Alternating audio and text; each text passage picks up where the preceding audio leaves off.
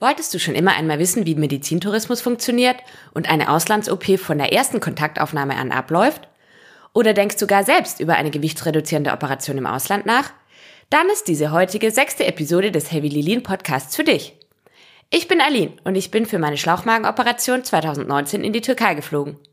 Aufgrund von Komplikationen wurde ich daraufhin 2020 in Deutschland zum Magenbypass umgebaut.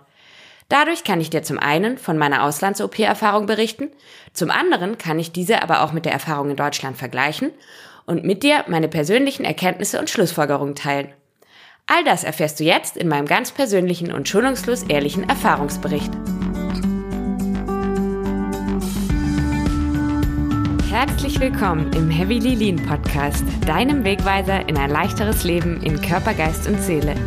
Ich bin Aline und ich teile mit dir meine Erfahrungen und verständlich aufbereitetes Wissen aus den Bereichen Ernährung, Essstörung, gewichtsreduzierende Operationen und Psychologie, damit dein Weg nicht heavy bleibt. Halli, hallo, hallöchen in Episode 6 des Heavy Lilin Podcasts. Ich bin Aline, dein Host und freue mich auch heute von ganzem Herzen, dich hier begrüßen zu dürfen. Wie schön, dass du da bist und mir deine Zeit und dein Ohr schenkst. In den vorherigen Folgen hatte ich dir alles Wissenswerte rund um gewichtsreduzierende OPs, den Schlauchmagen und den Magenbypass an die Hand gegeben. Wie du daher vermutlich weißt, bin ich für meine Schlauchmagenoperation 2019 in die Türkei geflogen und wurde aufgrund von Komplikationen daraufhin 2020 in Deutschland zum Magenbypass umgebaut. Dadurch kann ich dir zum einen von meiner Auslands-OP-Erfahrung berichten, zum anderen kann ich diese aber auch mit der Erfahrung in Deutschland vergleichen und mit dir meine persönlichen Erkenntnisse und Schlussfolgerungen teilen.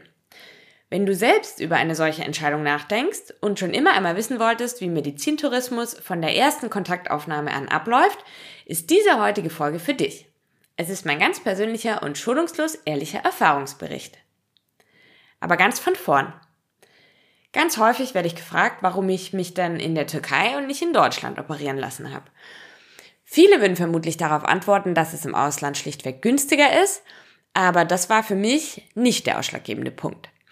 Denn eigentlich setzt die Frage schon viel früher an, und zwar bei der Möglichkeit, sich überhaupt erst in Deutschland operieren lassen zu können, oder aber im Umkehrschluss den Zugangsvoraussetzungen für bariatrische OPs in Deutschland.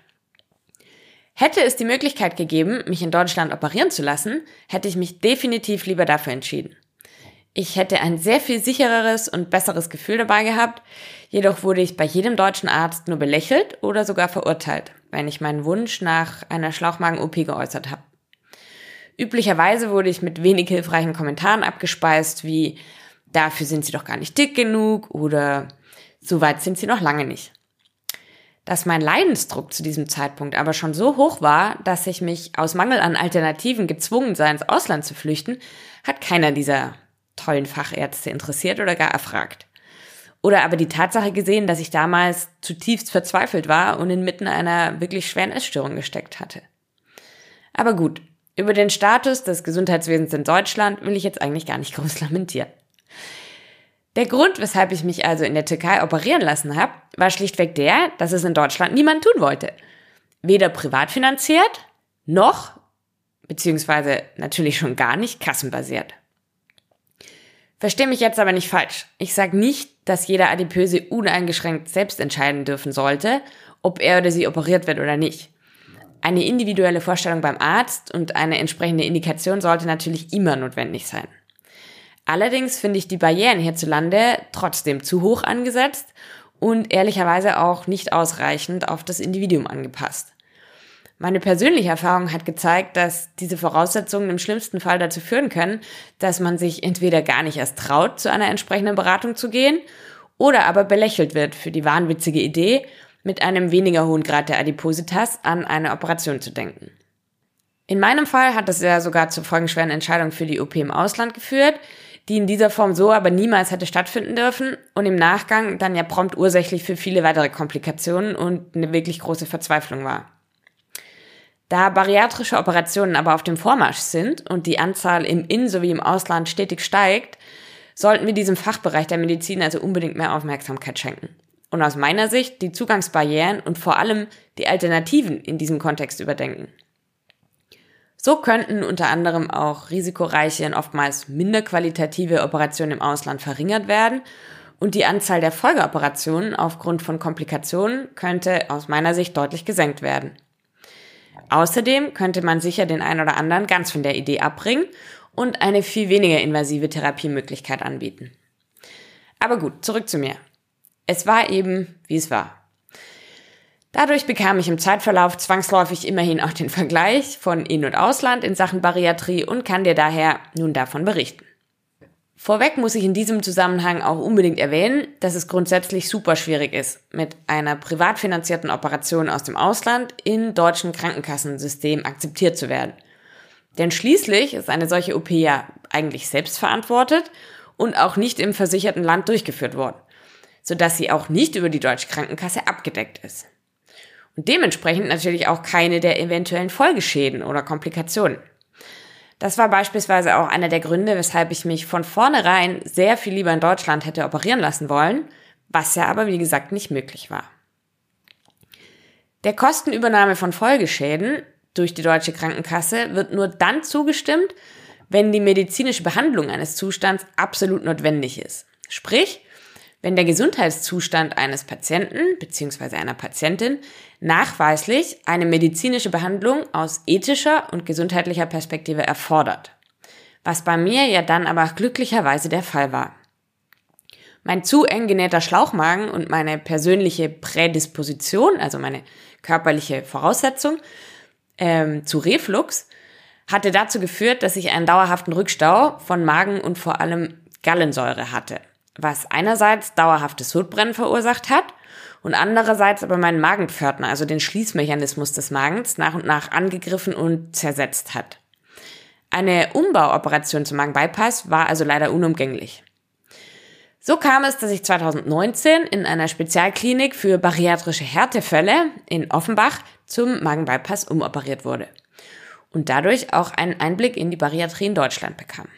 Wenn du mehr zu den Grundlagen der Bariatrie, zum Schlauchmagen und zum Magenbypass wissen willst, hör dir sehr gerne auch die Podcast-Episoden 3 bis 5 an. Heute und hier will ich die Gelegenheit nutzen, dir einen Einblick in die Besonderheiten einer Auslandsoperation zu geben und sie mit der Erfahrung in Deutschland zu vergleichen. Starten will ich mit dem aus meiner Sicht größten Unterschied, der Unterscheidung von Patienten und Kunden. Natürlich ist dabei das jeweilige Reiseland sicherlich entscheidend für die Parallelen und Unterschiede von Operationen im In- und im Ausland. Im Großen und Ganzen unterscheiden sie sich jedoch durch folgenden grundlegenden Fakt. Im Inland ist man Patient, im Ausland ist man Kunde. Sprich, im Inland sind jegliche Kosten und notwendigen Maßnahmen durch die Krankenkasse abgedeckt und die Ärzte haben keine Notwendigkeit zu sparen. Natürlich verordnen sie nur tatsächlich notwendige Untersuchungen und Medikamente. Sie sind aber eben nicht durch etwaige Folgekosten oder überhaupt Kosten dieser Untersuchungen und Medikationen in ihre medizinischen Versorgungssorgfalt eingeschränkt. Das ist als Kunde im Ausland anders. Hier bezahlt man üblicherweise einen Pauschalbetrag, der das Gesamtpaket abdecken soll. Das hat jedoch zur Folge, dass jegliche zusätzliche Medikation oder Maßnahme im Zusammenhang mit der Operation zu zusätzlichen Kosten für den Anbieter führt, die den Gewinn dann entsprechend schmälern. Aus eigener Erfahrung kann ich sagen, das macht sich bemerkbar. Zwar werden medizinische Auslandsreisen meist als ansprechende und teilweise luxuriös anmutende Pakete angeboten, dennoch spielt hier der Faktor Gewinn natürlich eine nicht unwesentliche Rolle. Was meine ich damit? Gut, fangen wir vorne an.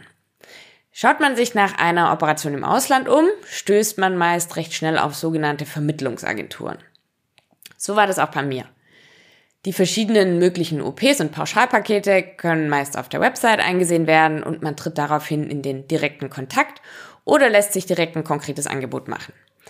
Es folgen üblicherweise verschiedene Telefonate, vielleicht ein bisschen Mailverkehr um mögliche offene Fragen zu klären und dem potenziellen Kunden die Angst und die Kaufeinwände zu nehmen.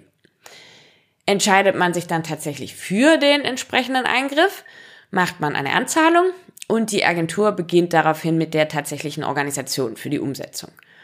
Ich hatte mich damals ganz konkret für eine Schlauchmagen-OP in Izmir in der Türkei entschieden. Und das Paket hatte folgende Bestandteile.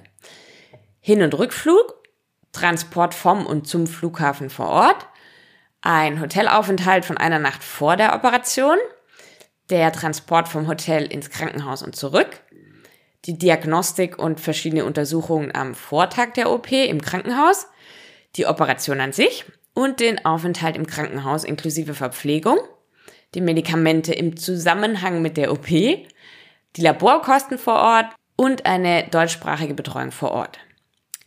Zusätzlich gab es die Option, eine Begleitperson mitzubringen, die dann ebenfalls im Krankenhaus hätte schlafen können. Für zusätzliches Geld versteht sich. So weit, so gut. Ich dachte, ich hätte alles bedacht und wäre umsichtig genug gewesen, was die Wahl der Agentur und deren Qualität angeht. Was ich nicht wusste, ist, dass die Pflege im Krankenhaus in der Türkei üblicherweise immer und generell durch Familienmitglieder und Angehörige sichergestellt wird. Es gibt zwar Pflegekräfte vor Ort, die sind aber nicht wie in Deutschland für die umfassende Pflege, wie Waschen oder sonstige benötigte Hilfe im Krankenhaus zuständig, sondern rein für medizinische Serviceleistungen, wie eben das Bringen von Medikamenten oder Blutentnahme. Da ich mich jedoch entschlossen hatte, allein anzureisen, hatte ich leider keinerlei Hilfe vor Ort, sodass mein Aufenthalt auch etwas schwieriger war. Ich hatte niemanden, der mir bei der Mobilisation geholfen hat, mir beim Waschen helfen oder mein Gepäck versorgen konnte. Ich war also leider auf die Mithilfe und das Mitleid von Fremden angewiesen und musste den ein oder anderen zusätzlichen Geldschein zücken. Auch was die deutschsprachige Betreuung vor Ort angeht, so rate ich dir, das im Voraus umfassend abzuklären, denn auch hier gibt es Einschränkungen. Da ich kein Türkisch spreche, und zwar wirklich gar keins, war ich natürlich auf die Übersetzer bzw. die deutschsprachige Betreuung vor Ort angewiesen. Die Chefin der Vermittlungsagentur, die ich gewählt hatte, war Türkin, wohnte im Alltag allerdings in Berlin und war damit fließend zweisprachig unterwegs und auch während meiner OP selbst vor Ort in Izmir. Dennoch ist sie natürlich nicht rund um die Uhr im Krankenhaus zugegen. Zwar gab es eine Nachtschwester und eine weitere Agenturmitarbeiterin, die der deutschen Sprache mächtig waren, aber auch diese waren natürlich nicht dauerhaft im Krankenhaus, sondern nur schichtweise. Das Pflegepersonal, sofern man das so nennen kann, konnte aber leider absolut kein Deutsch und auch nur sehr wenig Englisch. Die Kommunikation war also durchaus etwas schwierig, um es vorsichtig auszudrücken. Hinzu kommt, dass wir mehrere Patienten, Patientinnen aus Deutschland waren, sodass man auch keine Exklusivbetreuung erwarten konnte. Tatsächlich habe ich vor Ort erfahren, dass wöchentlich eine neue Patientin, Patientinnengruppe aus Deutschland kommt, um vor Ort operiert zu werden. Das heißt, man plant mit Anreise, Voruntersuchungen, Operationen, Krankenhausaufenthalt und Abreise grob immer eine Woche ein und beginnt dann in der Folgewoche mit einer neuen Gruppe von vorn. Hier wird dann auch direkt schon deutlich, was ich mit Kosteneinsparung meine. Denn in Deutschland ist man nach der Schlauchmagenoperation für circa eine Woche nach der OP in stationärer Betreuung und Überwachung im Krankenhaus. Je nach individueller Notwendigkeit natürlich manchmal auch länger. Direkt nach der OP ist man sogar für einen Tag und eine Nacht in intensivmedizinischer Überwachung, also auf der Intensivstation. In der Türkei hingegen gab es keine Intensivbetreuung und man flog auch schon am dritten Tag nach der Operation wieder nach Hause. Denn jede weitere Nacht verursacht schließlich zusätzliche Kosten. Wie fahrlässig das ist, brauche ich an der Stelle wohl kaum zu erwähnen. Zieht man dann auch noch in Betracht, dass direkt eine Rückreise nach Deutschland ansteht, die zusätzlich kräftezehrend ist, wird das Ganze nochmal etwas krasser. Uns wurde tatsächlich vor Ort in der Türkei kurz vor dem Rückflug eingeschärft, dass wir der Fluggesellschaft gegenüber auch keinesfalls erwähnen dürften, dass wir frisch operiert seien, da sie die Mitnahme nämlich sonst aufgrund der fehlenden medizinischen Betreuung und dem Risiko verweigern könnten. Ich finde, das sagt schon alles. Was das Vertragliche angeht, so muss ich ebenfalls recht große Zweifel äußern. Dass man Verträge unterzeichnen muss und dem OP-Risiko bewusst zustimmen muss, ist auch in deutschen Krankenhäusern normal. Allerdings kann man das Kleingedruckte hier dann auch lesen, wenn man möchte. In der Türkei hingegen habe ich einen mehrseitigen Vertrag in türkischer Sprache vorgelegt bekommen, den ich unterzeichnen sollte. Die Agenturgründerin überreichte uns den und erklärte in wenigen kurzen Sätzen, dass der Vertrag die üblichen Bestandteile beinhalten würde und sie für Fragen zur Verfügung stünde. Aha, als ob man die richtigen Fragen stellen könnte, wenn man kein Wort des Vertrags lesen kann.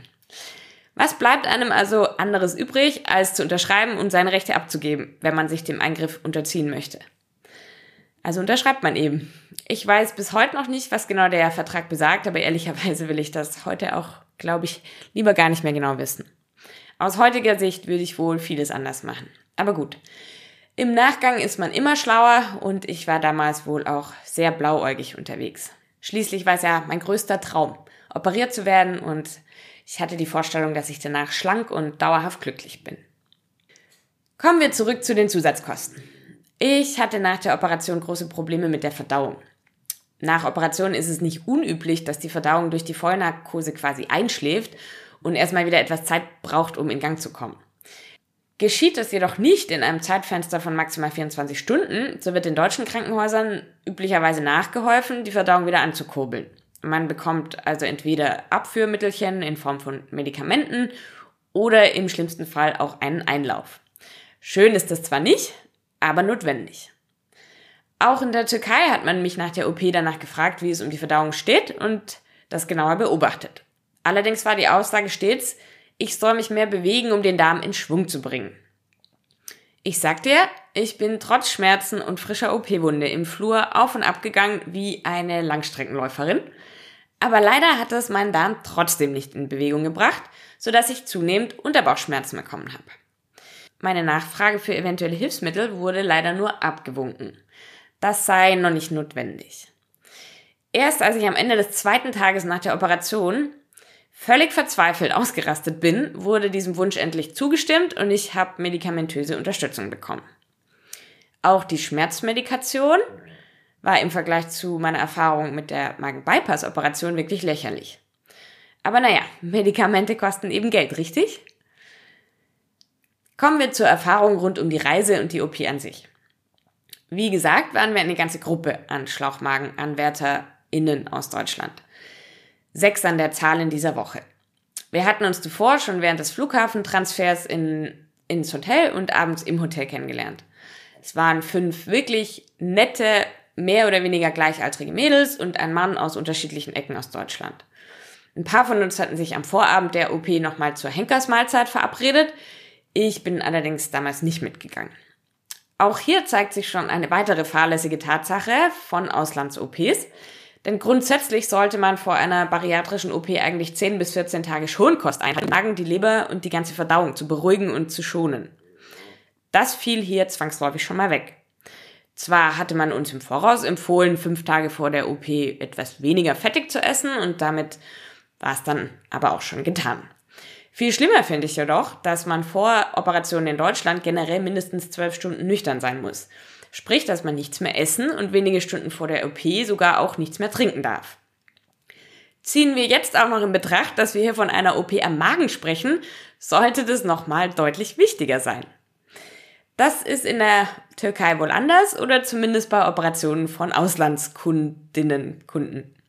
Zwar gab es im Krankenhaus am Vorabend der OP tatsächlich auch nur noch eine Kleinigkeit, allerdings war das auch schon alles, was in Bezug auf das Essen vor der OP beachtet werden sollte.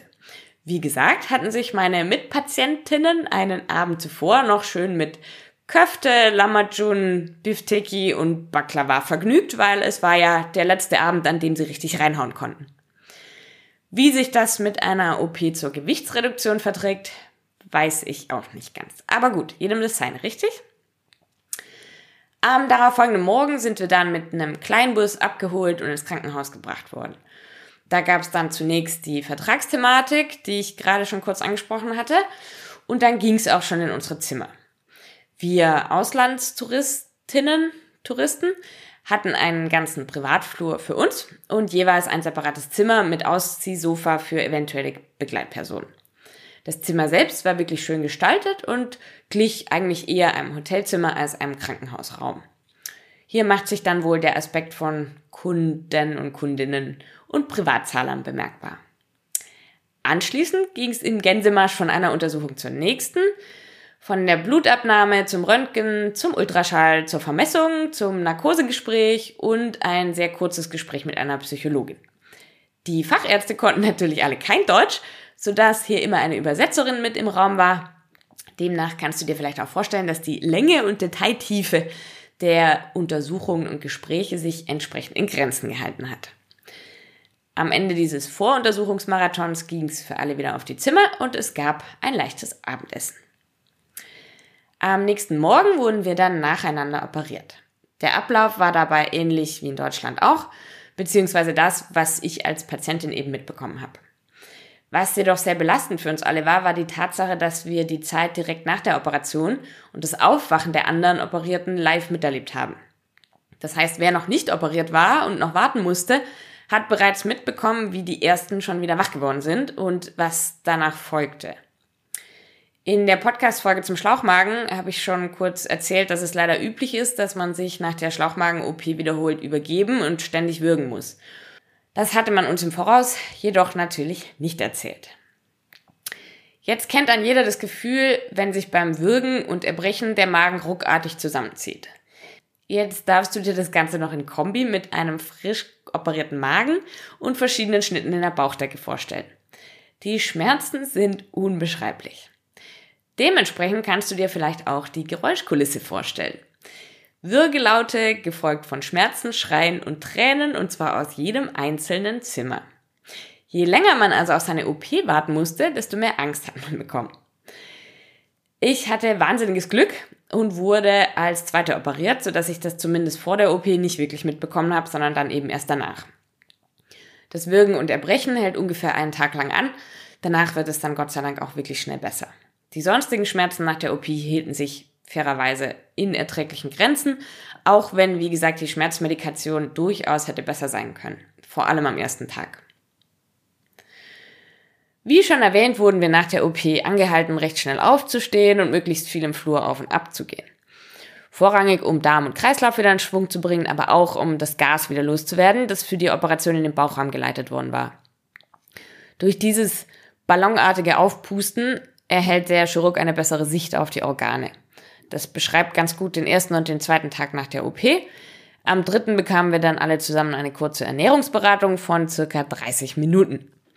Darin wurde uns mitgeteilt, wie wir fortan essen sollten und worauf zu achten ist.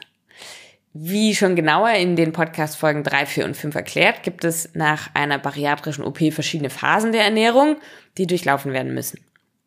Direkt nach der Operation beginnt man mit einer zweiwöchigen Flüssigphase, gefolgt von einer zwei- bis vierwöchigen Umstellungsphase mit Breikost und allmählich härterer Kost und geht dann allmählich erst zur langfristigen Ernährung über. Außerdem gibt es einige zusätzliche Regeln in Bezug auf die Makronährstoffe, konkrete Lebensmittel und deren Beschaffenheit, das Essen an sich etc. All das wurde uns in diesen knappen 30 Minuten von einer Ernährungsberaterin in mehr oder weniger gutem und fließendem Deutsch erklärt, die uns daraufhin noch einen kurzen schriftlichen Leitfaden mit unfassbar vielen Rechtschreibfehlern dazu ausgehändigt hat. Die Professionalität ließ wieder mal zu wünschen übrig.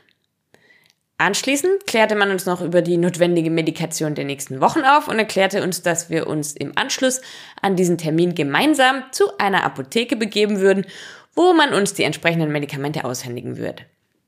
Gesagt, getan, wir wurden allesamt aus dem Krankenhaus entlassen, sind gemeinsam zu einer Apotheke gegenüber vom Krankenhaus gegangen und haben die Rezepte für Thrombosespritzen, Protonenpumpenhämmer, einem gering dosierten nicht-steroidalen Schmerzmittel zum Lutschen für die nächsten Tage und einem Multivitaminpräparat eingelöst.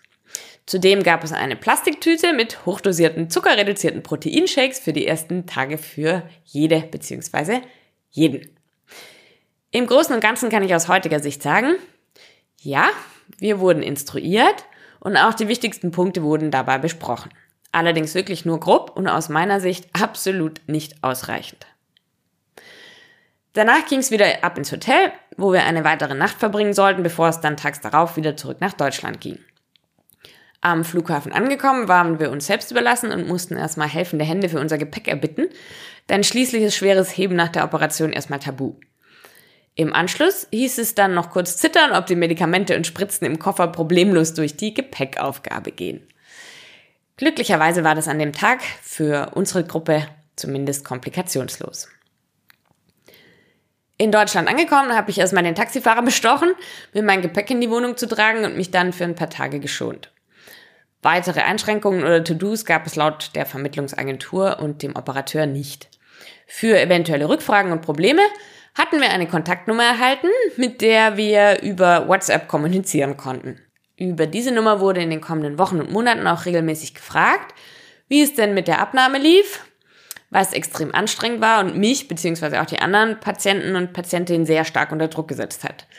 Richtig ärgerlich wurde ich dann, als dazu auch noch Kommentare kamen wie, wieso hast du denn erst so wenig abgenommen?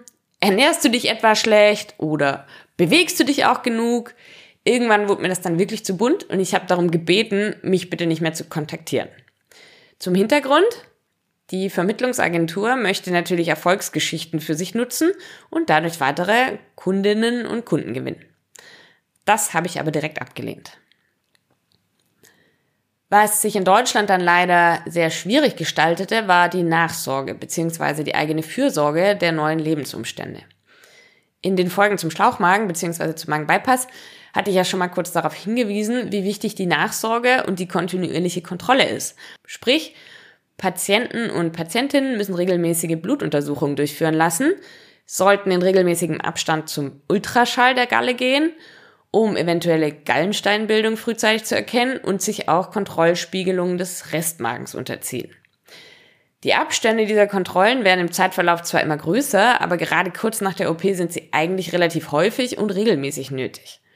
Zudem braucht man einen Arzt, der die Versorgung mit den säurehemmenden Protonenpumpenhämmer im ersten Jahr und das Spritzen von Vitamin B12 sicherstellt.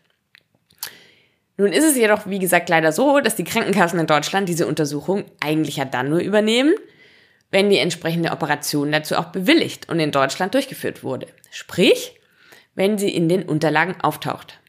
Andernfalls ist die Notwendigkeit für den Patienten oder die Patientin nicht dokumentiert und damit auch nicht zur Abrechnung freigegeben.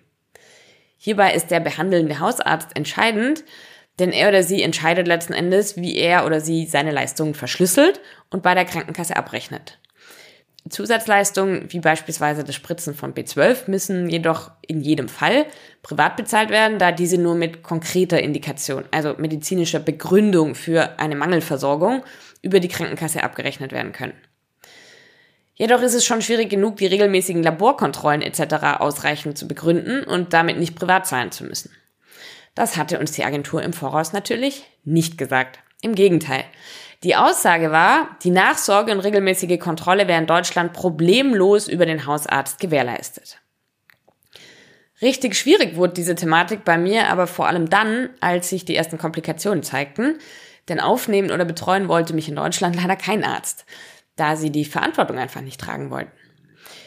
Hier, also in Deutschland, ist es nämlich so, dass derjenige die Verantwortung trägt, der den Schaden ausgelöst hat. Also der Erstoperateur. Wenn man sich als Arzt dann also quasi in die Arbeit eines anderen einmischt, ist man fortan verantwortlich für jegliche weitere Folgen. Ich wurde also immer wieder darauf hingewiesen, ich soll doch bitte zu meinem Erstoperateur gehen, der sich dann um die Komplikationen kümmern sollte.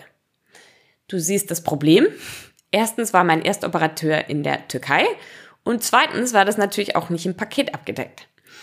Zwar hatte die Vermittlungsagentur vor der Operation gesagt, dass eventuell auftretende Schwierigkeiten vor Ort natürlich übernommen werden würden, allerdings galt es nur in direktem Zusammenhang mit der OP selbst. Also sprich, wenn vor Ort bei der OP irgendwelche Komplikationen aufgekommen wären oder irgendwelche Folgemaßnahmen hätten ergriffen werden müssen. Mögliche später auftretende Folgeschäden sind damit aber nicht abgedeckt. Zudem war das auch aus rein geografischen Gründen ohnehin nicht möglich. Es war also wirklich ein harter Kampf in Deutschland, einen Arzt zu finden, der sich mir und meinen Komplikationen annehmen wollte. Glücklicherweise wohne ich nicht wirklich weit weg von Offenbach, wo es eben eine Klinik gibt, die bariatrische Härtefälle aus ganz Deutschland annimmt, bei denen Komplikationen aller Art aufgetreten sind. Sie sind also glücklicherweise auf Komplikationen spezialisiert und lassen die Patienten und Patientinnen nicht im Regen stehen. Unabhängig davon, wo und wer die Operation ursprünglich durchgeführt und vergeigt hat. Nachdem dort also die Notwendigkeit zum Umbau zum Magenbypass aufgrund des Zwerchfellbruchs und dem Rückstau von Gallen- und Magensäure bei mir festgestellt wurde, war die Folgeoperation medizinisch notwendig und musste somit auch nicht mehr von der Krankenkasse freigegeben werden. Und damit kam mein Umbau glücklicherweise in meine deutsche Krankenakte und auch die weitere Nachsorge wie Blutuntersuchungen etc. konnte dadurch fortan problemlos sichergestellt werden. In meinem Fall war das also Glück im Unglück. Ich will damit aber deutlich machen, dass Auslandsoperationen und deren Folgen sehr viel weitreichendere Probleme in Deutschland mit sich bringen können, als man im Voraus überblickt. Gerne möchte ich jetzt auch noch mal kurz auf den Aspekt Kunde versus Patient eingehen. Das kann natürlich auch Vorteile haben, keine Frage, denn die Vermittlungsagentur und auch das behandelnde medizinische Zentrum im Ausland ist natürlich sehr daran interessiert, dass man als Kunde zufrieden ist und die Leistungen weiterempfiehlt. Das kann ich so auch nur bestätigen, denn die Leistungen, die uns im Pauschalpaket vorab verkauft wurden, wurden definitiv auch so erbracht. Hatten wir vor Ort Wünsche oder Anliegen, so wurde sich darum bestmöglich gekümmert. Das kann ich nicht von der Hand weisen ob es ums WLAN im Krankenhaus ging oder aber um den Transfer von Begleitpersonen etc. Hier gibt's wirklich nichts zu meckern. Trotzdem hat es auch seine Nachteile, Kunde zu sein anstatt Patient. Und den allergrößten will ich hier nochmal deutlich machen. Ich hatte in den Folgen zur Bariatrie, zum Schlauchmagen und zum Magenbypass schon erwähnt, dass es bestimmte Bedingungen gibt die eine bariatrische Patientin, ein bariatrischer Patient grundlegend für das eine oder aber das andere bariatrische Operationsverfahren qualifiziert. Sprich, tendiert man generell zu Reflux, also zu Sodbrennen und ähm, hat einen erhöhten Magensäureanteil, ist der Schlauchmagen keine wirkliche Option. In Deutschland wird zur Feststellung von genau diesem Reflux und den individuellen Voraussetzungen daher eine Magenspiegelung vorab vor der Operation gemacht und der behandelnde Arzt entscheidet daraufhin, welchen Eingriff er guten Gewissens durchführen kann. In der Türkei hingegen wurde vorab keine Magenspiegelung gemacht und die individuellen Voraussetzungen spielen ebenfalls keine Rolle. Zumindest in meinem Fall. Denn schließlich hatte man als Kunde ja bereits vorab ein bestimmtes Paket gebucht. In meinem Fall war das der Schlauchmagen. Man bekommt also genau das, wofür man sich selbst entschieden hat ohne medizinische Fachkenntnisse und auch ohne weitere Beratung.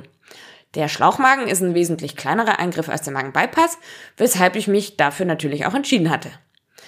Allerdings wusste ich zu dem Zeitpunkt natürlich auch nicht, dass es keine rationale Entscheidung sein sollte, sondern vielmehr eine medizinisch sinnvolle. Hätte man mir als Kunde vor Ort also empfohlen, eher einen Magenbypass vornehmen zu lassen, hätte ich vermutlich abgelehnt und wäre der Agentur damit als Kunde gegebenenfalls verloren gegangen. Damit hätten sie mit mir also keinen Umsatz gemacht, beziehungsweise lediglich eine Anzahlung behalten können. Aus diesem Grund verzichtet man vermutlich vor Ort auch auf diese medizinische Beratung und führt einfach genau das durch, was sich der Kunde wünscht. Aus heutiger Sicht finde ich das aber wirklich fahrlässig und ich bin darüber auch wirklich maßlos enttäuscht und wütend.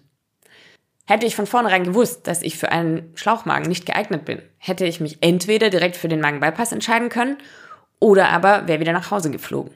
So oder so hätte ich mich nicht zwei Operationen unterziehen müssen und auch die Schmerzen und die Komplikationen und die Verzweiflung der folgenden Monate nicht erleben müssen. Aber gut, im Nachhinein ist man wie gesagt immer schlauer.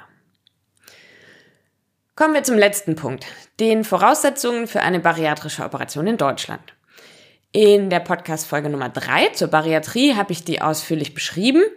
Hört dort also gern nochmal rein, wenn dich diese im Detail interessieren. Ich persönlich finde, wie gesagt, die Barrieren in Deutschland definitiv zu hoch und auch nicht wirklich angemessen, da der BMI meiner Meinung nach auch keine ausreichende Bewertung der Situation eines jeden Menschen darstellt. Viele Patienten und Patientinnen gehen gar nicht erst zu einer Beratungsstelle oder zu einem entsprechenden Arzt, weil sie wissen, dass sie ohnehin nicht den Zugangsvoraussetzungen entsprechen, ihnen dort nicht geholfen wird und sie eventuell noch nicht mehr ernst genommen werden. Sie treffen daraufhin leichtfertig eine solch weitreichende Entscheidung und gehen direkt ins Ausland. Oftmals mit sehr viel weniger qualitativen Ansprüchen oder monetären Möglichkeiten als ich damals. Ich wage sogar die Behauptung, dass ich meine Entscheidung für einen Schlauchmagen damals nicht leichtfertig getroffen habe. Und war, wie gesagt, ja auch bei dem ein oder anderen Arzt in Deutschland vorstellig. Mein Leidensdruck wurde aber leider weder entsprechend gesehen noch eingeordnet. Ich wurde mit meiner Verzweiflung also einfach alleingelassen, was absolut fahrlässig ist. Eine Operation im Ausland entspricht mir und meinem Charakter eigentlich überhaupt gar nicht. Und ich hatte wirklich große Bedenken. Dennoch war der Druck, den ich aufgrund meiner Figur verspürte, einfach so groß, dass ich über meine eigenen Bedenken hinweggesehen habe und trotz flauem Gefühl in der Magengegend in die Türkei geflogen bin. Heute weiß ich, dass der verzerrte Blick auf meinen Körper und auch die absolut irrationale Entscheidung von meiner Essstörung getrieben war und niemals auf körperlicher Ebene zu lösen gewesen wäre. Aber damals war ich viel zu sehr im Tunnel der Essstörung gefangen, als dass ich das hätte sehen oder annehmen können. Der für mich einzige Weg aus diesem tiefen Loch lag in einem schlanken Körper und damit in der gewichtsreduzierenden Operation. Und da ich durch meine Beratungserfahrung wusste, dass mir hier nicht geholfen werden würde, ich meine Essstörung damals aber selbst noch nicht sehen oder nicht bewerten konnte, habe ich alle Bedenken über Bord geworfen und bin in die Türkei geflogen, um mich dort unter das Messer zu legen. Und genau hier setzt meine größte Kritik an. Wäre ich im Beratungsgespräch in Deutschland ernst genommen worden, wäre vermutlich aufgefallen, dass mein Leidensdruck nicht durch meine körperliche Konstitution, sondern durch meine Essstörung so enorm hoch war. Man hätte mir die Augen dafür öffnen können und mir die tatsächlich bessere Hilfe in Form von Therapie aufzeigen und vermitteln können. Doch zu einem solchen Gespräch kam es aufgrund der sehr hohen Zugangsbarrieren und des maroden Zustands unseres Gesundheitswesens gar nicht erst. Und so flog ich eben damals in die Türkei und wurde trotz Essstörung dort operiert. Und das ist gleichzeitig auch mein allergrößter Kritikpunkt an der ganzen Sache im Ausland. Nicht ohne Grund ist in Deutschland ein umfassendes psychologisches Gutachten für eine bariatrische Operation notwendig. Denn aus eigener Erfahrung kann ich dir sagen, eine Essstörung und eine gewichtsreduzierende Operation bedingen sich gegenseitig in jeder Hinsicht nur negativ. Eine vollständige Heilung einer Essstörung ist nicht möglich, wenn man erhöhten Wert auf die zugeführten Makronährstoffe legen muss und auch kein Zucker mehr verträgt. Allerdings finde ich dieses Thema zu wichtig, um es in diesem Kontext so kurz zu erklären und werde daher eine eigenständige Podcast-Folge zu Essstörungen in Kombination mit einer bariatrischen OP machen. An dieser Stelle möchte ich lediglich darauf hinweisen, wie fahrlässig eine Auslandsoperation in der Hinsicht ist. Im Ausland wird kein Wert darauf gelegt, ob du psychisch vorerkrankt bist und aus welcher Motivation heraus du dich einer solchen Operation unterziehen willst. Dort spielt lediglich der Gewinn eine Rolle, die Gier des Menschen, der Kapitalismus. You get what you want and what you pay for. Ohne Rücksicht auf Ethik, Konsequenzen oder Einzelschicksale. Es ist ein Spiel mit der Gesundheit und dem Leben eines jeden Individuums. Zusammenfassend kann man also sagen, die Geldgier von privaten medizinischen Anbietern scheint generell über dem Wohl des Individuums zu stehen und Operationen werden ohne ausreichende Aufklärung und ohne Rücksicht auf Verluste durchgeführt. Aus all diesen Gründen möchte ich dich eingängigst darum bitten, rational und gründlich darüber nachzudenken, ob du dich wirklich zu einer Operation entscheiden willst. Im Ausland, aber auch im Inland. Denn ich kann dir aus heutiger Sicht sagen, es gibt wirklich viele gute Gründe, die dagegen sprechen und häufig ist die Entscheidung gegen einen chirurgischen Eingriff die schlauere und vor allem aber die einzige und nachhaltigste Lösung unserer Probleme. Fassen wir also noch einmal die wesentlichen Punkte aus der heutigen Folge kurz zusammen. Operationen im Ausland sind günstiger und die Zutrittsbarrieren sehr viel geringer als in Deutschland. Dennoch gibt es potenzielle Risiken und Nebenwirkungen, die du bei deiner Entscheidungsfindung nicht außer Acht lassen darfst. Kunde versus Patient. Im Ausland bist du Kunde, im Inland Patient. You get what you paid for und nicht unbedingt, was medizinisch sinnvoll wäre. Bei Anbietern im Ausland steht der Gewinn an oberster Stelle, nicht die Gesundheit. Du bezahlst für ein vorab definiertes Pauschalpaket. Zusätzlich erforderliche Maßnahmen wie Untersuchungen, Medikamente etc. bedeuten zusätzliche Kosten und werden weniger freigebig genehmigt. Kulturelle Unterschiede. Gegebenenfalls ist die Pflege vor Ort nicht durch das Pflegepersonal gewährleistet, andere Länder, andere Regelungen. Dann haben wir die sprachlichen Barrieren. Du kannst weder alles lesen, noch kannst du dich vollumfänglich mit dem Personal unterhalten oder deine Bedürfnisse äußern. Eine privat finanzierte Operation im Ausland ist nicht über das deutsche Krankenkassensystem abgedeckt, was potenzielle Folgekosten und Nachsorgekosten ausschließt. Die deutsche Krankenkasse übernimmt Folgeschäden nur dann, wenn die medizinische Behandlung als gesundheitlich notwendig gilt. In Deutschland liegt die Verantwortung von möglichen Folgeschäden rechtlich beim Verursacher. Du hast hierzulande also Schwierigkeiten, einen Arzt zu finden, der sich potenzieller Komplikationen annehmen möchte, da er sonst fortan die Verantwortung trägt. Fazit? Denk bitte wirklich gründlich und umfassend darüber nach, ob du einen chirurgischen Eingriff wirklich durchführen und vor allem im Ausland machen lassen möchtest. Alle Infos aus der heutigen Folge findest du für einen besseren Überblick auch übersichtlich und detailliert auf meinem umfangreichen Heavy Lilin Bariatrie Guide. Geh dazu sehr gerne auf meine Website unter heavylilin.de slash bariatrie-guide oder klick einfach direkt auf den Link dazu in den Show Notes. Wenn du ganz individuelle Fragen hast oder einfach gern lieber persönlich mit mir sprechen möchtest, darfst du dich aber selbstverständlich auch gerne direkt an mich wenden. Alle Infos dazu findest du ebenfalls in den Show Notes verlinkt. Solltest du an der Stelle schon sagen, okay, Aline, das reicht mir, das Thema Bariatrie ist für mich vom Tisch, aber was soll ich denn jetzt stattdessen tun? Denn so kann es ja trotzdem nicht weitergehen. Dann habe ich auch hier gute Neuigkeiten für dich, denn das muss es trotzdem nicht. Ich zeige dir, wie du auch ohne OP in ein leichtes Leben finden kannst. Lade dir als ersten Schritt dazu sehr gerne erstmal das Advanced Food Starter Kit runter oder aber komm direkt zu mir ins Coaching. Die Links dazu packe ich dir sehr gerne ebenfalls in die Show Notes. Ich freue mich wahnsinnig, dass du dir auch heute die Zeit genommen hast und dir die Podcast-Episode angehört hast. Hoffentlich konnte ich dir damit eine solide Entscheidungsgrundlage für oder gegen eine Operation im Ausland mitgeben. Schreib mir auch super gern eine kurze Nachricht, was du aus der Folge mitgenommen hast, was vielleicht neu war oder wenn du weitere Fragen hast. Sehr gern kannst du auch deine persönlichen Erfahrungen mit mir teilen, wenn du vielleicht auch schon eine Operation im Ausland hinter dich gebracht hast. In der nächsten Folge werde ich dir einen tieferen Einblick in das Thema Essstörungen geben und dir erklären, warum bariatrische OPs in Kombination mit einer vorliegenden Essstörung absolut fatal sind. Auch diese Folge des Heavy Lilien Podcasts möchte ich in bekannter Manier mit einem Denkanstoß bzw. einem Zitat beenden, das heute von Rumi stammt, einem der bedeutendsten persischsprachigen Dichter, Mystiker und Gelehrten. Es lautet, Heilung beginnt mit Selbstakzeptanz und dem Vertrauen in den eigenen Körper.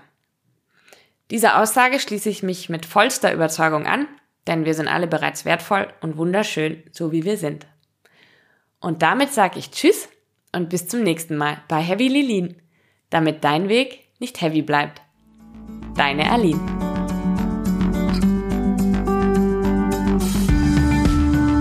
Das war's für heute im Heavy Lilin Podcast, deinem Wegweiser in ein leichteres Leben in Körper, Geist und Seele. Ich sage von Herzen Danke für deine Aufmerksamkeit. Wenn dir diese Folge gefallen hat, würde ich mich riesig darüber freuen, wenn du den Podcast abonnierst und mir eine Bewertung dalässt. Für weiteren Content folge mir sehr gerne auch auf Instagram oder komm auf meine Website. Dort findest du die Kernaussagen jeder Folge im Blog und noch ganz viel mehr Inspiration. Gerne kannst du dich dort auch in den Newsletter eintragen, damit du immer zuerst davon erfährst, wenn es neue Folgen oder Neuigkeiten gibt. Bis bald bei Heavy Lilin, damit dein Weg nicht heavy bleibt.